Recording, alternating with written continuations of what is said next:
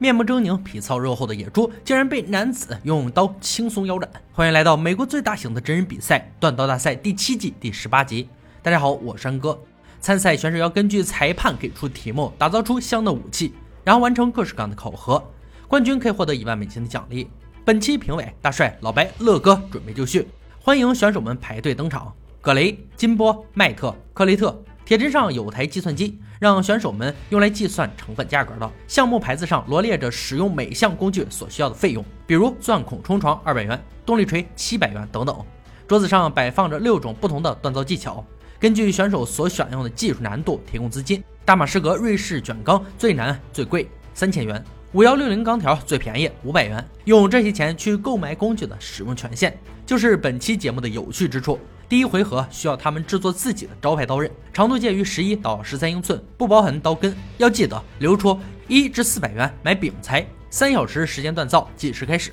格雷纠结一番，选择了一千五的雨滴纹大马士革钢，在层段钢上钻出痕迹，锻造在表面上，就能形成圆形或雨滴形纹路。用四百获得研磨机的使用权，还剩下一千一。克雷格选择大马士革方块金属罐，获得两千五百元启动资金。花去一百元获得焊接机使用权，还剩两千四。金波选用最便宜的五幺六零钢条，五百元的预算基本不支持他使用任何工具，刚好符合他老派的手动锻造术。麦特与他一样选用五幺六零钢，在家里工作时就没有用过动力锤等工具，来这里也不需要。克雷特此时遇到麻烦，他没有给钢材做清理，导致无法焊接。为了节省时间，放弃原计划。改用一千五百块的雨滴型大马士革解锁研磨机四百，焊接机一百，还剩一千。葛雷花一百解锁了焊接机，焊接钢片后，又斥五百巨资解锁冲床，再花两百解锁钻机。和他采用一样方式的克雷特自然也得花这份钱。二人此时各剩三百元。比赛时间过去一半，手动锻钢的金波与麦特进展缓慢，敲钢敲的手臂都快抬不起来了。乐哥有些不解，他俩为何不舍得花钱？连刀都做不出来，你省再多钱有什么用？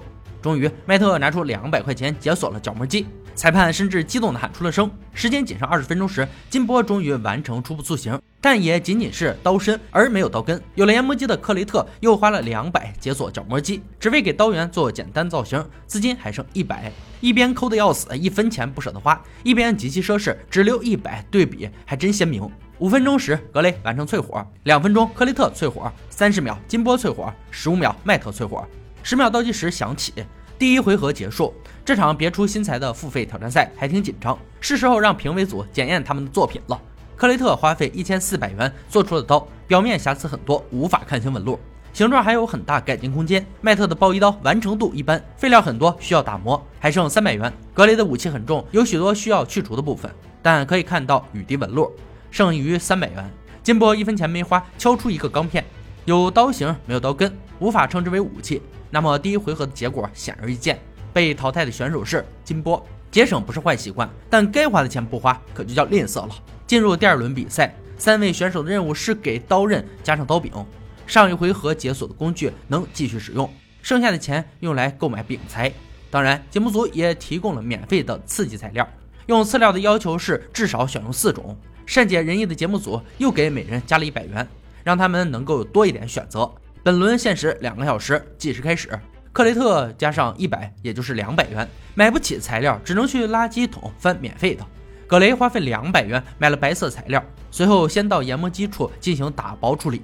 刀片让评委满意了，才有资格做刀柄。最后的二百解锁带锯机处理柄材。小伙子账算的确实不错。一个多小时过去，克雷特与麦特的刀身还没磨好。评委组非常不理解二人的做法，为什么不先加上刀柄再去研磨刀口呢？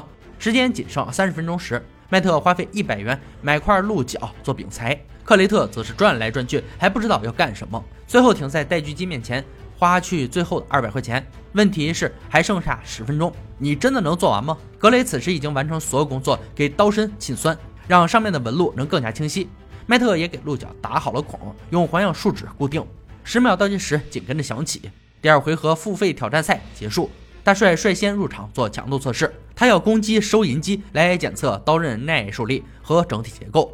完成度最高的格雷先来，将刀刃放在收银机上，大帅抄起棒槌开始敲击刀背，连续的几次重击留下严重创伤，里面的钞票喷薄而出。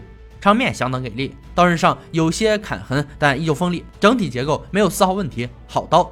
第二位是迈特，抓握鹿角手柄，固定好刀身，大帅强有力的锤击开始，直到收银机遭受重创，吐出钞票才停下。刀刃出现一些缺口，整体结构依然牢固。到了克雷特这里，测试终止，因为他没有做出完整的刀具。威尔裁判一点情面不留，钱花光了，时间用完了，拿出来的东西却是一把没完成的刀子。这样的作品没资格与其他武器相比较。第二回合的结果迅速出炉，奢侈大师克雷特淘汰。临走前还拿了一百块千锤百炼币当做纪念。这搞怪的做法让在场众人忍俊不禁。虽然没能夺冠，但也给大家留下了深刻印象。这波不亏，恭喜格雷与迈特晋级决赛。紧张刺激的付费挑战赛完结，接下来他们将要锻造一把极具代表性的历史武器——博阿滕军刀。这把刀有一项世界纪录，以七百七十万美元卖出，是迄今为止售价最高的刀剑，是中国乾隆皇帝的贴身宝刀，镶嵌黄金、铜和珠宝，结合超高的工匠技艺和致命性，配得上拥有至高权力的统治者。制作规格要求如下：刀长必须介于二十一到二十三英寸之间。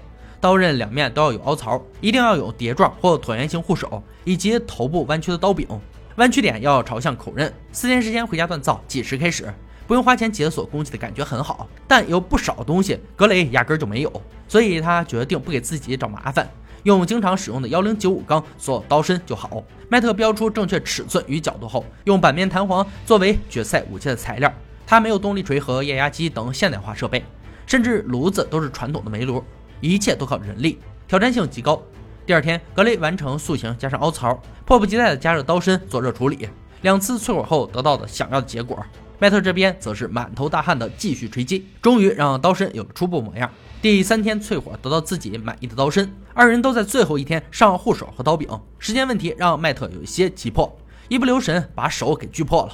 简单包扎，赶紧继续工作。这要是完不成，那血不是白流了吗？四天时间一过，两位选手准时返回锻工坊。他们的作品首先要面临乐哥的杀戮测试，目标是野猪尸体。格雷先来，乐哥的正手刀向来干净利落，连续几次猛攻将野猪砍的没一处好肉。最后反手一划，轻松腰斩，刀刃非常锋利且抓握舒服，好刀。下面是迈特的手工博阿滕刀，势大力沉的正手刀没能留下太深伤口，乐哥费尽全力也没能将野猪腰斩，刀柄太短，用力时会滑动。刀刃明显没有格雷的那么锋利，但用于杀戮还是绰绰有余的。接下来，大帅进行剁冰强度测试，大冰块会检验刀刃的耐用性和整体结构性。依旧是格雷先来，大帅的力度可不比乐哥差，巨大的冰块被他砍得支离破碎，分成三块，刃口没有出现任何损坏，整体结构依然坚挺。迈特刀紧随其后，可以明显看出大帅用力挥击时刀会转动，虽然对冰块造成的伤害同样不俗。但这把武器的使用体验绝对不好，刃口也不再像开始那么锋利了。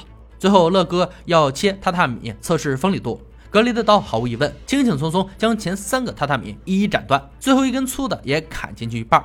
这把刀的锋利度绝对一流，相比之下，迈特的刀就要逊色不少，只完全砍断了最细的榻榻米，剩余的都只砍掉一部分。三项测试到此全部完结，不用评委组说，大家估计也有了判断。格雷的刀在各方面都远远强于迈特。那么本集千锤百炼的最终结果出炉，格雷将摘得冠军桂冠，并带走一万美金的奖励，是真钱而不是千锤百炼币哦，让我们恭喜他呀！以上就是锻刀大赛第七季第十八节的内容。本集提到这个博阿滕军刀，相信喜欢刀的粉丝一定不会陌生。这把军刀的刀柄由羚羊角制成，刀身上刻有一些特殊的铭文，其刀柄和刀鞘上的装饰物全部都是由金银铜三种金属制成。外形则酷似近代骑兵部队的制式武器马刀。在二零零六年的时候，这把刀两次出现在拍卖场上。第一次拍卖是以五百九十三万美元的价格成交，第二次拍卖则是以七百七十万美元的价格成交，而且创下了世界刀具拍卖最高价格的世界纪录，比价格第二高的拿破仑巴拿马黄金镶嵌军刀贵了一百多万美元。估计再比它贵的就得是文物了。好了，今天解说就到这里吧，我们下期再见。